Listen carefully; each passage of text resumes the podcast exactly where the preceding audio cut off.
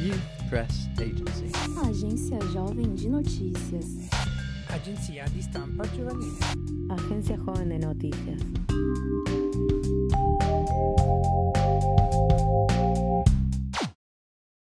Salve, salve, galera, falando diretamente do podcast Violência no Cotidiano de Adolescentes na Grande São Paulo. Sejam muito bem-vindos.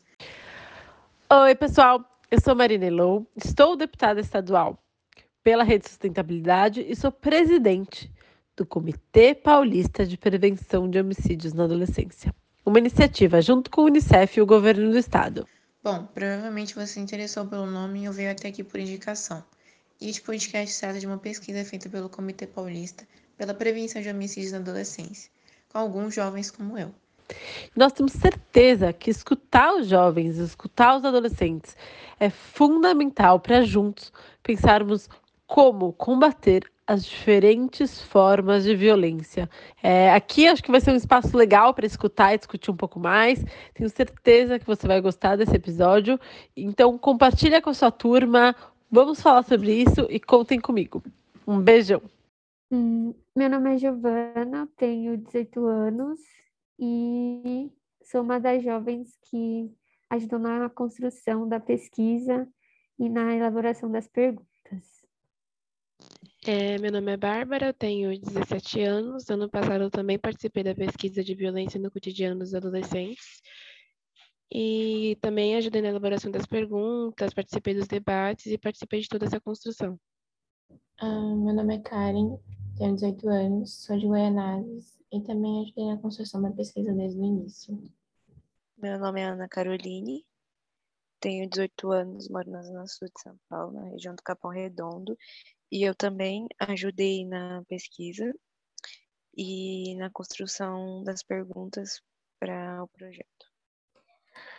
Meu nome é Cássia, eu sou do interior de São Paulo, Mogi das Cruzes, tenho 18 anos e vou ajudar na construção do bate-papo. Bom, é, esses projetos que visam ter a, a participação ativa de jovens, é, tanto em pesquisas quanto em discussões, eu considero muito importante esses espaços, é, não só para dar voz aos outros jovens, mas para empoderamento e crescimento pessoal. É, a gente sente muito realizado em poder participar de tudo isso e ver é, tomar uma proporção e ser reconhecido por isso, por é, representar os jovens que, que não podem ter esses espaços. O nosso processo de construção dessa pesquisa foi extremamente participativo é, em questão dos jovens. Nós participamos de tudo mesmo, a gente teve é, a oportunidade de opinar em tudo, de colocar os temas que a gente queria abordar, as perguntas, de colocar nossas experiências também. Eu gostei bastante de participar da pesquisa, porque eu acho que pesquisar sobre a população, um determinado grupo, é, saber o que se passa, como é que é o cotidiano dessas pessoas, ajuda é, na apresentação de melhoria, sabe? O que pode melhorar, o que, enfim. E também ajuda a ouvir a população, que muitas vezes a gente não vê. Uma pesquisa pode acabar apresentando nos dados, então foi muito importante participar e foi muito importante ter essa voz nesse processo para mim também. É, é, na mesma linha de raciocínio das meninas, é muito disso de poder dar voz à sua comunidade. Então, para mim foi muito importante participar desde o início, para poder construir as perguntas, é, debater, conhecer outras pessoas que pensam mais ou menos do mesmo jeito que eu e saber que a gente tem voz e que a gente pode fazer mais. Então, é sempre muito importante esses espaços. Eu achei o processo inteiro, desde o começo da pesquisa, qual pergunta a gente iria para o jovem, muito interessante, porque é um lugar, como todas as meninas disseram, que dá voz para a gente e a gente se sente meio que capacitado de fazer as É um lugar que não deixa a gente com medo de expor e ver que as nossas necessidades também é necessidade de outros jovens é muito assim, que vai, a gente vê que o que pode ajudar a gente também pode ajudar outros jovens. Então é um processo que é de aprendizagem para a gente e que, querendo ou não, pode trazer alguma melhora para a gente. Em 2019, eu comecei a fazer parte do, de uma pesquisa também com o pessoal da PUC e a viração. E depois disso, eu comecei a me interessar por muitos projetos, principalmente os da Vira. Ali já me apaixonei pela Vira, já quis fazer parte de tudo. E para mim é uma coisa assim surreal, porque até dois anos atrás eu não tinha o mínimo de noção do que era isso, de ter espaços para debater, é, de ter contato com outras opiniões de outros jovens de outras é, regiões. E agora que eu entrei, não quero mais sair. Sempre que tem alguns projetos assim, eu sempre estou dentro, sempre quero participar e amo receber os convites.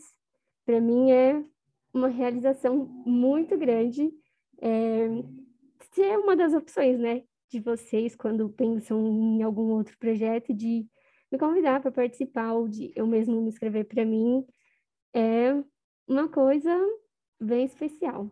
E tô aí, nesse meio aí dos jovens. Acho que é importante, é, não só para mim, mas como as pessoas que estão à minha volta. Acho que eu sou uma pessoa realmente melhor agora, é, podendo me expressar e é, mostrar minha indignação com tantos temas de todos os projetos que eu participo. Eu sempre procuro ser bem ativa para poder fazer valer a pena, né, a minha participação. Eu fiquei sabendo da pesquisa através do CIEE, a Unidade Xavier. Eu comecei a participar das conversações que tem lá ano passado. E a Verônica, é, se não me engano, coordenadora de lá, eu não lembro exatamente o cargo dela, mas enfim, é, me fez essa proposta e eu aceitei, porque eu sempre é, fiz parte de organizações, CCAs, que sempre traziam essa, essa didática de debate, de conhecer outras realidades, de debater coisas importantes. Então, é uma coisa que eu tenho muito contato e é uma coisa que eu gosto muito por ter tido esse contato de forma muito frequente. E eu não recusei essa proposta e foi uma oportunidade de eu ampliar os horizontes, conhecer outras realidades diferentes da minha porque a gente vê as coisas na televisão e a gente tem noção de que essas coisas existem, mas quando nós ouvimos pessoas falando, a gente ganha uma noção maior do que aquilo realmente é real, que aquilo realmente acontece. Então foi algo que agregou muito a minha realidade, a minha maneira de pensar e é algo que eu tenho muita gratidão. Eu eu entrei nessa pesquisa através do da Ana Paula, que ela me conheceu quando eu participei de um projeto no centro no CEDEP, que é o Centro de Direitos Humanos e Educação Popular ali do Campo Limpo. Eu participei de um projeto chamado EducaLab. Através desse projeto que eu tive uma comunicação direta com esses tipos de, de pesquisa, porque a gente fez algumas também dentro do projeto e foi através dela. Ela me chamou para participar e aí eu topei. Eu fui totalmente diferente. No caso, a minha professora de história, falou com uma amiga dela, que é a, que é a Mirella, e que me indicou para Mari. Então, foi uma série de indicações até chegar aqui. Bom, agora depois de uma série de apresentações e essas coisas, eu acho que a gente pode passar para uma pergunta relacionada a essa pesquisa que a gente fez, que é qual a relação entre o racismo estrutural e as abordagens policiais? porque um dos nossos dados que a gente chegou aqui foi que 13% das pessoas disseram sentir naturalidade nas abordagens. Só que muito do que faz a gente pensar que essas pessoas elas possam ser pessoas em posição de privilégio. Então, eu queria saber mais do que as meninas acham. Acho que a gente pode fazer essa comparação é, em relação à porcentagem do, do perfil das pessoas que foram entrevistadas. É, 60%, 66% das pessoas é o público feminino. Então, a gente entende que, pelo menos ao meu ver, que as mulheres não são tão é, agredidas assim em abordagens policiais. Eu creio que são mais é mais tranquilo com mulheres, é, pelo menos na minha vivência. Sempre que tem alguma abordagem que tem alguma menina no meio, ou elas ficam meio assim no canto, ou esperam uma policial é, feminina para poder fazer abordagem. E é, 26% das pessoas que disseram que sentiam muito medo, eu tenho quase certeza que foram os é, homens e negros, né? Então, é, eu não sei se vai fazer muito sentido o que eu vou falar, mas, tipo, eu acho meio bizarro, porque o tema é violências no cotidiano, né? Então, essas abordagens policiais estarem no cotidiano de muitos jovens é algo que, que preocupa, né? É um negócio um pouco bizarro participar, tipo, do cotidiano de muitos jovens. E dá para perceber que dá para entender o porquê que esses 26% disseram ter medo da polícia, já que é algo que pode ser agressivo. Ali falam que ali na pesquisa fala que os jovens que se identificam como pretos é mais frequente as agressões verbais e físicas.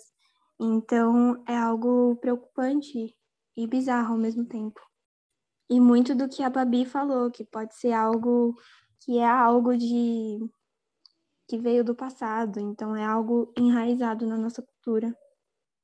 Eu acho bizarro também como é, o racismo em si ele já é uma violência, mas eu acho bizarro também como isso afeta uma parte de nós, da população preta. É mais como homens sofrerem abordagens policiais. E ao mesmo tempo que eu penso isso, eu penso que é algo que eu não posso falar com tanta propriedade porque eu sou mulher. E é algo que é mais frequente deles passarem, então é algo que eu posso afirmar que acontece, mas com tanta propriedade, quem passa sabe, sabe? É...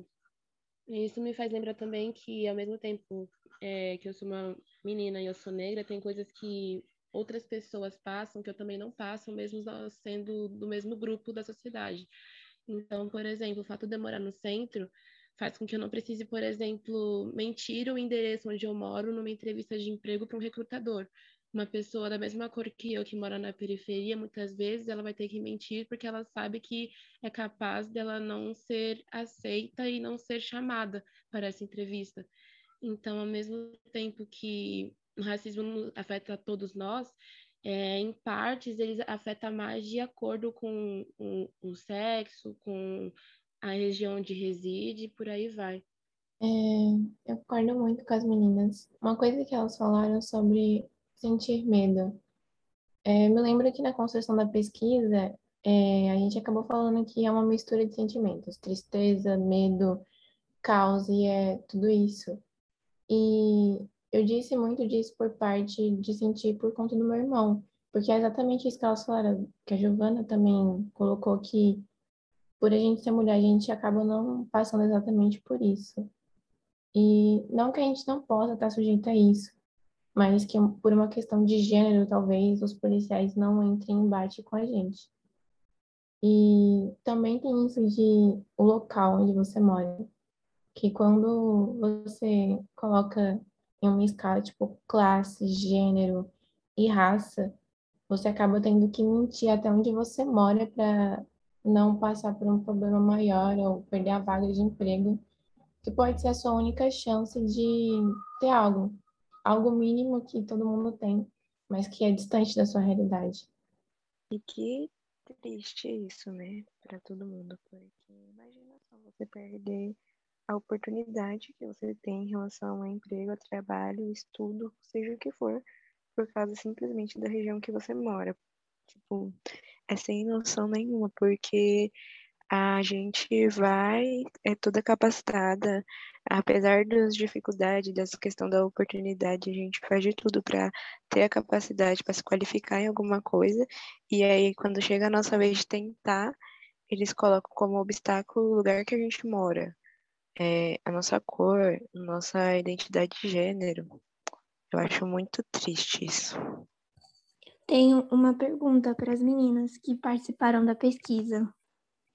Meninas, como que vocês receberam tudo isso? Tipo, como que vocês ouviram tudo isso? O que vocês sentiram ao ouvir tudo isso? Dos medos, inseguranças e ver os dados e tudo mais. O que me chama bastante atenção na pesquisa foi que, quando essa pergunta foi feita em relação a onde a gente se sente mais seguro, é que grande parte dos jovens, se eu não me engano, de Zona Norte, Zona Leste, falaram que se sentem mais é, seguros na, na quebrada deles, na vizinhança, no bairro onde moram.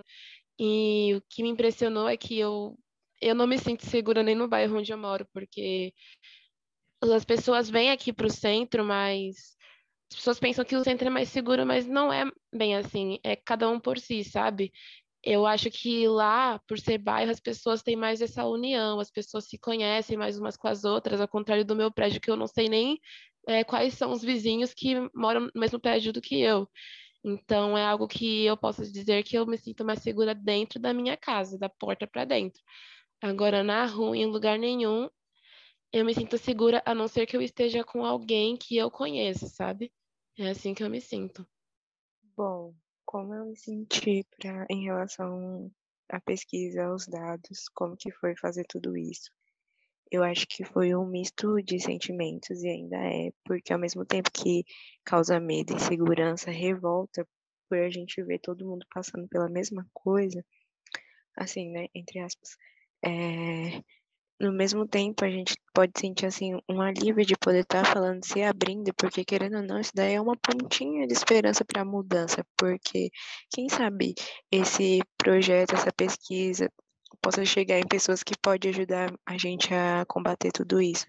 Então, ao mesmo tempo que a gente sente medo, insegurança, ali pelo outro lado a gente sente que tipo, meu Deus, isso pode chegar em alguém que ajude e que, querendo ou não, essa mudança ela é bem aos poucos, bem devagar mesmo, infelizmente, mas querendo ou não, já é um, um passo, né? Eu vejo isso. cara, exatamente isso. Uma pontinha de esperança. Eu acho que é muito nesse sentido. Porque, mano, é, eu faço parte de um cursinho popular com a Cássia, e a gente vê que nem todo mundo tem muita consciência sobre algumas coisas. E eles não são só de São Paulo, são de vários estados do Brasil. E, nesse sentido, tem muita coisa que ninguém sabe, tipo, racismo estrutural. Ninguém tem, nem todo mundo tem ideia do que é isso. E, e é muito bom saber que eles estão é, respondendo a pesquisa, que eles foram até o final para responder uma pesquisa. E podem ter despertado, sei lá, uma, uma, algo assim na mente deles para que eles possam pesquisar mais, entender e lutar mais por isso, por algo que é pela gente, sabe? Instigar o desejo de mudança, né? Exatamente. É, durante a pesquisa, nós fomos fazendo, não exatamente debates, mas foi uma troca. Foi uma troca de realidades, o que cada um passa e aquilo que nós víamos que estava mais influente entre todos, nós íamos formulando perguntas e assim íamos construindo a pesquisa. Por exemplo, o caso da violência policial, do racismo, é, a maioria das pessoas concordavam. Então, é, nós formulamos perguntas e fomos direcionando a pesquisa né, nesse sentido, nesse caminho. É, foi exatamente isso que a Gabi falou foi mais um consenso geral sobre violência e racismo. E nessa construção, nessa linha de raciocínio, eu acho que a única coisa que a gente teve um embate, assim, entre aspas, foi a questão do gênero. Porque teve, a gente tinha alguns meninos durante a pesquisa e acho que um ou dois falou que para eles não era tão explícita a questão do gênero. Então, foi algo que, pelo menos eu fiquei pensando bastante, né? Porque que para eles não, não é explícito, sabe? acredito que também que foi uma grande troca também de experiência, de porque para a gente, assim, primeiramente, qual, o, primeiro, o primeiro tópico era pensar nas violências em si. Então, todas essas que chegaram, assim, a um consenso, todas as violências que mostram na pesquisa, ou foi porque aconteceu com alguém que estava fazendo, que estava participando, ou por alguma coisa que você vivenciou perto de alguém que você gosta, família, amigo, primo, tanto faz. Então, eu acho que foi muito isso, essa questão de, da criação dessa pergunta, foi mais a troca de experiência e foi isso. Acho que a gente pode falar um pouco sobre a importância desses espaços, né? Porque, cara, a gente teve a oportunidade de estar discutindo isso com gente que a gente se reconhece, sabe? Não era gente diferente da nossa realidade. Era muita coisa em comum. E acho que foi um espaço que eu me senti muito segura em falar do que estava acontecendo na minha realidade. E também de, tipo, sabe, me sentir na minha comunidade, literalmente, que nem a gente estava falando. Então, acho bom a gente falar sobre isso agora. Uma coisa que eu queria falar que foi dita durante a pesquisa foi que, se não me engano, foram mais os meninos que falaram que é importante ter esses espaços, ter organizações, ONGs, é, para não desviar os jovens para outros caminhos, como o tráfico, o crime em si. Então, eu acho importante dar voz para os jovens nesses espaços, esses espaços onde os jovens se sintam seguros, à vontade, onde eles possam falar, possam se expressar, porque eles não buscam se expressar ou descarregar algo em outros lugares. Eu, por exemplo, tenho amigos que têm muitos problemas em casa e eles descarregam todos esses problemas em drogas, sabe? É, fumando e por aí vai. Então, eu acho que ter um espaço onde você possa passar mais tempo, onde você se sinta à vontade, onde te acolha, faz com que você não busque em outros lugares e em outros lugares que muitas vezes pioram a situação ao invés de te ajudar. Bom, eu acredito que na pesquisa foi relatado que 34% dos jovens acham que tem uma necessidade de criar espaços que os adolescentes possam se reconhecer. Eu acho que é muito sobre isso e também sobre a falta de, vamos dizer, comunicação entre os espaços que já tem e os jovens, porque muitas vezes tem muitos lugares que tem esse, esse acolhimento, que tem esse, esse acolhimento para dar, só que muito, não chegam em muitos lugares, não tem uma comunicação, não expande as oportunidades, assim, porque Tipo, por mais que tenha os espaços, não chega até os jovens que mais precisam normalmente. Então, eu acho que é muito disso. E sim, é muito importante que tenha esses espaços também, porque eu sempre falo disso, que o Educaleb, por exemplo, que foi o projeto que me trouxe até essa, até essa pesquisa, ele ali foi. Eu comecei a fazer esse projeto bem no começo da quarentena, e isso me ajudou muito, porque aquela troca de experiências, saber que não era só eu que estava agoniada, que não era só eu que estava ansiosa, isso me ajudou muito, me fortaleceu todos os dias, e eu sempre falo para as meninas que elas me ajudaram muito, então eu acredito que, como foi viável e como foi bom para mim, poderia ser para outros jovens também. Sim, é até uma forma de não buscar refúgio na internet, né? Que quantas vezes a gente fica ansioso ou com medo, a gente vai para a internet. E ali a gente recebe mais mais medo, mais ataque e se sente até inseguro. É, principalmente eu vi aqui nos dados que vocês coletaram que a internet é o terceiro lugar em que os adolescentes se sentem pouco ou nada seguros principalmente para os mais de 18 anos, mulheres e pretos. Então, é uma forma de, de procurar um outro refúgio que seja mais seguro e que diminua esses medos e possa ter trocas, conversas, debates. Que sejam coisas certas também, né? Porque, querendo ou não, a internet tá aí, tá cheia de fake news por onde você. Qualquer coisa que você abre, é difícil não ter uma fake news lá. E então é bom ter esse acesso seguro, dar assim, a segurança de que é verdade, que está acontecendo, de que você está ali. Então, eu acho que também isso é muito importante. Concordo também é, em não procurar refúgio na internet. É, a internet proporciona para a gente muitas coisas, facilitou bastante a nossa vida. É, para quem estuda, algumas pessoas estão preferindo estudar em casa, algumas pessoas estão trabalhando em casa e estão preferindo trabalhar assim, né? Só que, ao mesmo tempo, a internet é um lugar muito nocivo, sabe? É, as pessoas em si, o comportamento das pessoas chega a ser algo muito nocivo, algo muito tóxico, então chega a ser um lugar ruim também. Nossa, cara, assim, sabe, tipo, o quanto as pessoas reproduzem as coisas que vêm na internet. É muito complicado ver. Tem uns grupos que acabaram surgindo nos últimos tempos que levaram até suicídio, jogos.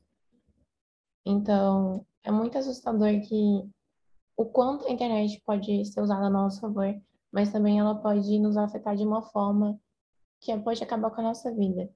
E que a gente tem que tomar muito cuidado até com isso. Principalmente agora na pandemia. Que agora a gente está totalmente dentro de casa e bombardeada por tantas telas. Então a gente precisa muito ver o que o que nos cerca, se é bom ou nocivo para a gente. E vocês, como estão se sentindo em relação agora à pandemia e ao que vai vir depois da pandemia? E tendo em mente essa pesquisa. Em relação à internet, eu posso dizer que é como eu tinha dito antes, que é um ambiente bem, bem nocivo é uma das piores coisas que você pode fazer estando na internet é entrar nos comentários das publicações, porque você vai vendo o hate que as pessoas jogam, é, a forma tóxica, as ofensas, que as pessoas justamente aproveitam que estão em perfis que não necessariamente precisam ser identificados para ficar disseminando ódio, assim que você lê, você recebe aquilo de uma forma tão pesada, algo que faz mal, algo que contamina. É algo muito ruim. Tipo, mano, esses dias uma menina no Twitter colocou uma pergunta sobre pensamentos conservadores. E, tipo, não era coisa muito simples, assim, sabe? Coisa comum. Era transfobia, era coisas muito pesadas. Mas para mim, a internet eu tenho aprendido a lidar melhor com ela, tipo, cortando muitas das coisas que eu vejo. Eu silencio, eu bloqueio e tento me voltar mais para as coisas que me fazem bem, porque tem muita gente que eu conheci pela internet, eu sei onde moram, o que fazem, e, e que me faz bem. Mas é, ainda assim é muito disso de que é, o outro que está por trás da tela, você não sabe o que ele pretende e que nessa pandemia é, a coisa só está piorando. Por mais que não tenha os encontros presenciais, é, os ataques por via de chat, várias pessoas que eu conheço, eu mesma, sofri ataques de, de outros caras, que eles mandam imagens, esse tipo de coisa. E é muito porque às vezes é, ele apaga na hora, cancela a mensagem e você não tem nem a prova para poder acusar o cara. E se você tivesse a prova, até você ir a uma delegacia, até você ser atendida, é um percurso muito doloroso e você não tem nenhum suporte. Então, é muito complicado tudo isso que está acontecendo. A coisa só piora. Bom, o que, que eu tô sentindo em relação a tudo isso? No começo da pandemia, tive que adaptar, eu acho que todo mundo se adaptou, né, nessa, relação mais remota, é, esse convívio mais com a internet, porque, assim, a gente falava assim, nossa, a gente é jovem, tem super contato com a tecnologia, nova geração, mas quando entrou a pandemia eu vi que não era nada disso. Tive muita dificuldade para conseguir lidar com em relação a esses meios mas aí eu, eu, eu surtava porque eu não conseguia. Eu surtava porque eu entrava na internet, era um monte de notícia, e aí eu não sabia qual que eu podia acreditar. Ah, a pandemia tá piorando, ah, a pandemia é isso. Então, eu tive que aprender a buscar as informações, a ver o que, que realmente era certo, o que não era. E isso também, tipo assim, já passou muito tempo da pandemia, estamos quase dois anos de pandemia e eu ainda sinto medo, ainda sinto insegurança de confiar nas coisas. Na verdade, eu não confio, eu busco, né? E eu vejo a fonte se tá certo ou não. Mas é uma coisa que ainda hoje ainda me preocupa, porque você não sabe o que, que vai ser. Você não sabe se tá perto de acabar, se tá longe.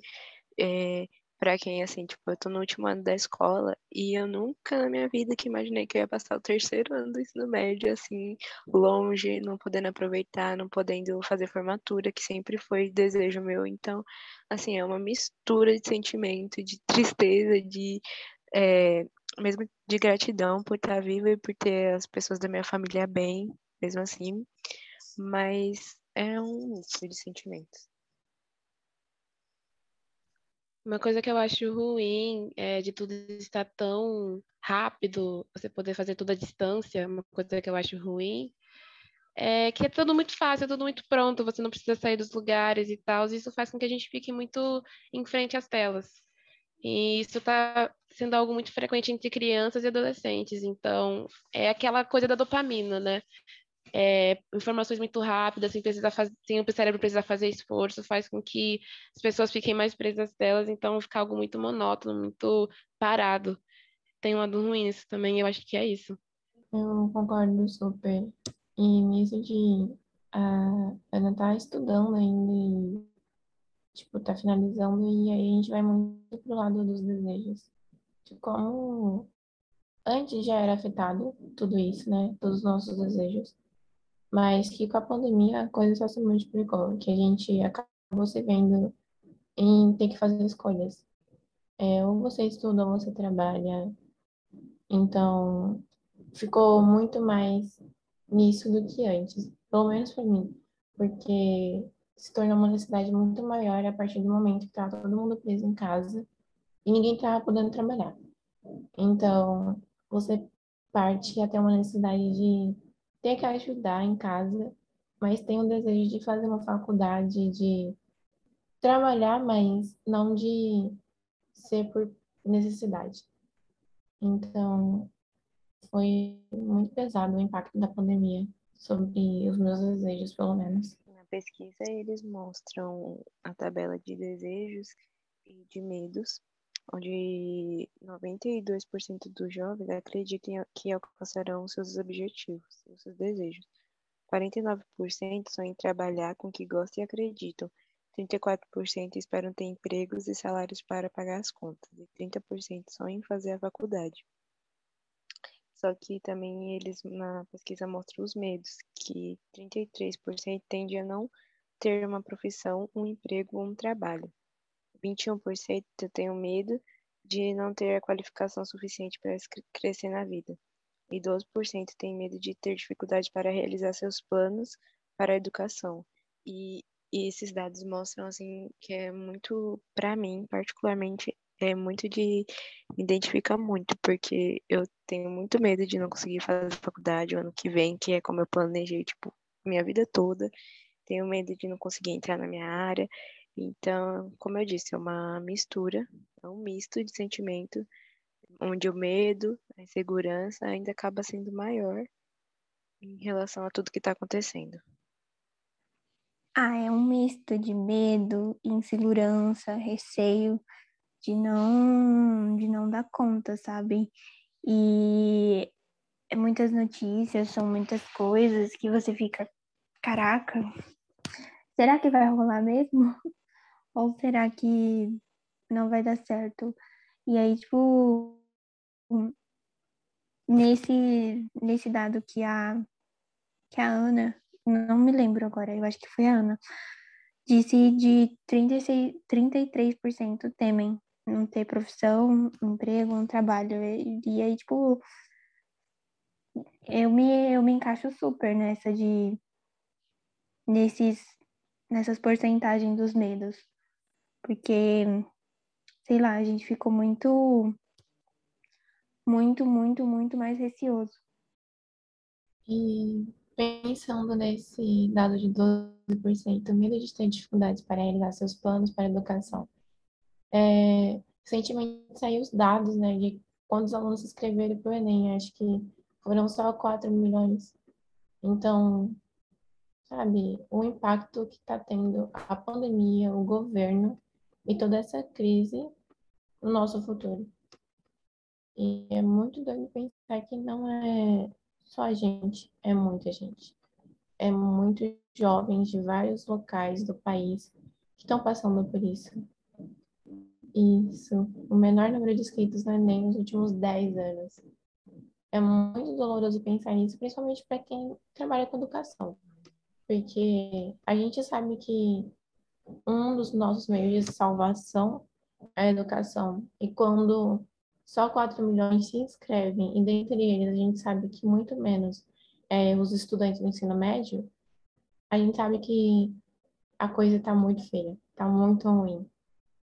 Eu acho que essa mudança para o online, de certa forma, ao mesmo tempo que beneficia, eu acho que ela chegou de uma forma muito radical e muito rápida e não condiz com a realidade em que vivemos. As pessoas, elas não têm acesso à internet, não têm acesso a a computadores, smartphones de boa qualidade para exercerem seus estudos, seus trabalhos. Muitas pessoas não têm essa condição, então acho que foi algo muito radical que deixou muita gente para trás.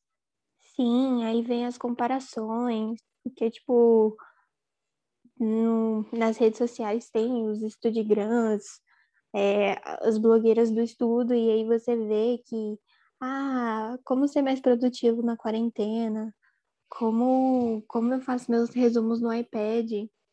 E aí, tipo, você vê que aquilo não condiz com a sua realidade. E, tipo, no lance da produtividade, você só quer dormir, dormir e ficar de boa. Então, e aí você se compara e aí fica nesse limbo. E aí os seus medos e inseguranças só crescem. A gente sabe que jovens cometem mais suicídio do que as outras pessoas, né? E é uma pressão muito grande colocada quando a gente está na cidade, sobre tudo, sobre trabalho, sobre faculdade, sobre ter um futuro, sobre você decidir o que você quer para sua vida.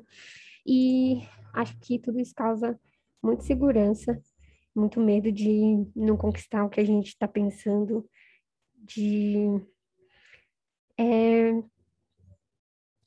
estar atrasado, né? entre aspas, em relação a outros jovens de outras é, classes sociais, de outras idades e tal. E é uma pressão psicológica muito grande também.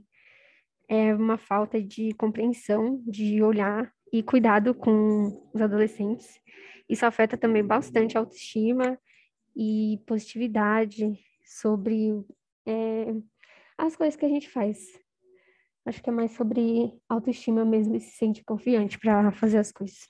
A gente sabe que para a população negra o lance da autoestima é um negócio que a gente tem trabalhado muito nos últimos anos, que é algo bem complexo e que é bem doloroso a gente entrar no processo de autoconhecimento, por exemplo. E aí a gente é, vai descobrindo as coisas e se a gente não está fazendo uma terapia com quem pelo menos entende um pouco dessas vivências, a gente pode começar um processo de autodestruição, né? De reprimir quem a gente é e começar esse processo longo e extenso de comparação e acabar chegando ao suicídio. E perder alguém para o suicídio é uma coisa é uma coisa triste e tensa, né? Eu vi aqui na pesquisa de vocês que 24% dos adolescentes perderam alguém para o suicídio. E, tipo, é algo que, que eu não sei como eu reagiria, sabe? Como, como eu me sentiria perder alguém que eu amo ou um conhecido. Como vocês sentiram ao, tipo, a chegar nesse resultado? Então, é, foi algo que, inclusive, acho que foi o que eu mais tive propriedade para falar durante o processo da pesquisa, é porque é algo muito frequente, algo que eu convivo muito, é pessoas que já tentaram tirar a vida, pessoas que têm depressão, ansiedade, essas coisas que ligam ao suicídio.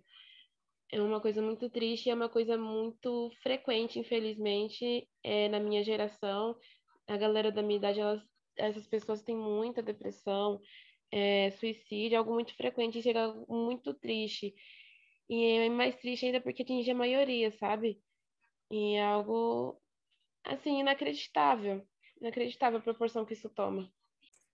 É, vale lembrar também, né, que violência não é só violência física, violência psicológica, violência verbal também. E não sei se é assim que se fala violência financeira, não sei se é assim que fala. Quando o jovem não tem uma condição de sair de casa, né, e é tudo muito difícil, tem muita briga é, com os familiares dentro de casa, e sempre fica naquele dilema, ai, mas você depende de mim, então você não pode sair de casa. Ah, você vai sair de casa, você vai para onde? Então, isso também causa bastante pressão e deixa a gente bem nervoso com tudo, né? É, assim, falando um pouco das minhas vivências, felizmente nunca conheci alguém que se suicidou exatamente. Sempre conheci pessoas que estavam próximas, pelo menos estavam em depressão. Mas tem um dos dados que é 11% das mortes foram por assalto ou abordagem agressiva. E os outros 11% era por intervenção policial. E, cara, na, na minha antiga comunidade tinha muito disso. E eu conheci muita, muitos garotos que perderam a vida porque ou estavam em uma festa e tiveram que entrar em combate e acabaram sendo assassinados, ou tiveram uma abordagem policial muito violenta e acabaram sendo mortos. E isso me lembra muito o caso do George Floyd, né, que teve uma repercussão muito grande nos Estados Unidos, e aqui também teve. Mas só que a gente também pode pensar que aqui no Brasil, a cada 23 minutos morre um jovem negro. Só que a gente só sabe os dados estatísticos e a gente não, a gente não tem sempre os nomes. Só que é muito foda pensar nisso aqui. Aqui é tão naturalizado essa questão e que a gente precisa falar mais e combater mais é, essa questão da violência por parte da polícia.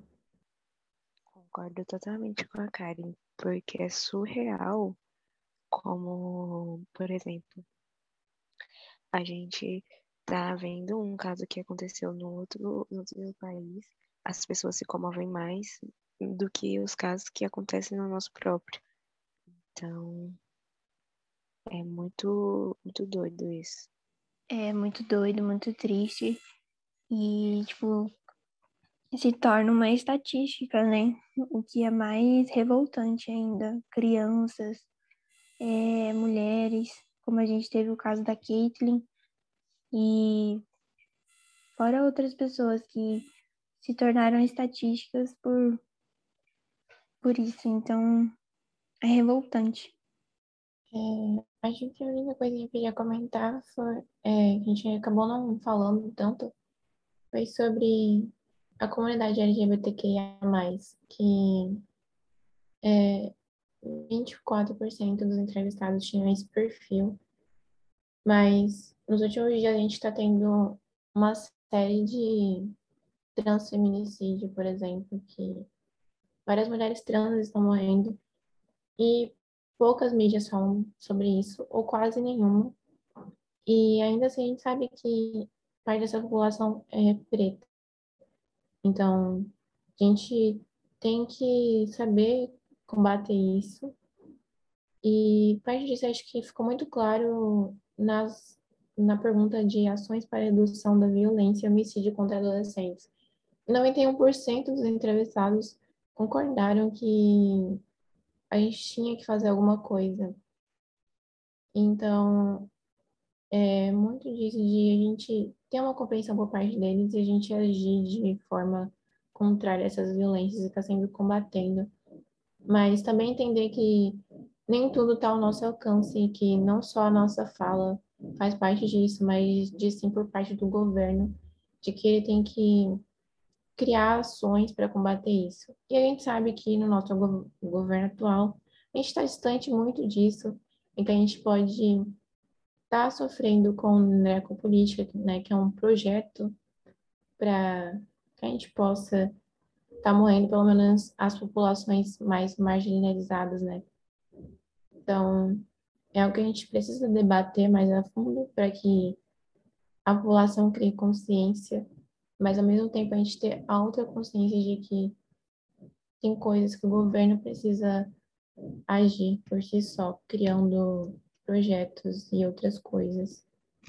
Concordo totalmente. Eu acho que a gente deve cobrar, exigir medidas dos governantes, porque é eles que, de certa forma, vão mover alguma coisa e a gente deve sim exigir bastante deles, cobrar muito. Eu acredito também nisso. Eu acredito que a gente não tem muito, a gente não tem sob controle de tudo, mas a gente pode tentar, pelo menos, né? E é o que a gente está fazendo aqui hoje. É, quando todo esse material estiver pronto, a gente tem que tentar passar ele para frente. Quanto mais pessoas chegarem, melhor, porque infelizmente o nosso governo atual, né? Não vem nem. Não, não gosto nem de falar que eu já fico até revoltada, mas enfim, é, não dá, não tem como, não é isso que. O que a gente está pregando não é o que ele prega. Então, eu acho importante que a gente continue falando disso, continue o tempo inteiro lutando por essas causas, porque, querendo ou não, a gente é a única, a ponta, a gente somos as únicas pontas de esperança para isso. E quanto alcançar mais jovens, quanto alcançar mais pessoas, a gente vai tendo um núcleo maior. Então, eu acho muito importante para ajudar a combater que seja passados materiais, que seja colocado para frente, postado, repostado, enviado, compartilhado tudo. Usar a internet de maneira que, né, também nos ajude. E que esse tipo de coisa deixe de ser do cotidiano, sejam outras coisas do cotidiano, não seja mais violência no cotidiano. Que seja uma forma de abaixar esses dados, né? Pelo menos. Sim, sim. Abaixar esses dados e aumentar o dos sonhos, desejos, realizações. E oportunidades também. Sim, com certeza. Acho que por hoje é isso. É, agradeço por ter ouvido até aqui. Tenham um bom dia, uma boa tarde, uma boa noite. Se cuidem, usem PFF2 e passem álcool em gel. Agradecer também pela oportunidade de estar aqui com vocês hoje. Muito incrível participar de tudo isso. É, eu espero que traga resultados positivos, dados positivos. O pessoal compartilha muito aí. E é isso, a gente pode fazer a diferença. Faço as palavras das meninas as minhas. Foi muito gratificante ter essa troca, esse, essa conversa. E vamos, vamos partir para mudança, partir para ação. Se cuidem, se puderem, fiquem em casa usem PFF2, igual a Karen falou, álcool em gel. E é um prazer. Quem sabe a gente não faz mais episódios. Obrigada por ouvirem até aqui. Se vocês gostaram desses dados que a gente colocou aqui, tem muito mais. Dê uma olhada na nossa pesquisa, tá super interessante. Vocês vão gostar. Galera, não se esqueçam que Paulo Freire disse: não é no silêncio que as pessoas se fazem, mas na palavra, no trabalho, na ação e reflexão. Fora Bolsonaro. Você acabou de escutar a Agência Jovem de Notícias. Quer mais? Acesse o nosso site agenciajovem.org e nos siga nas redes sociais.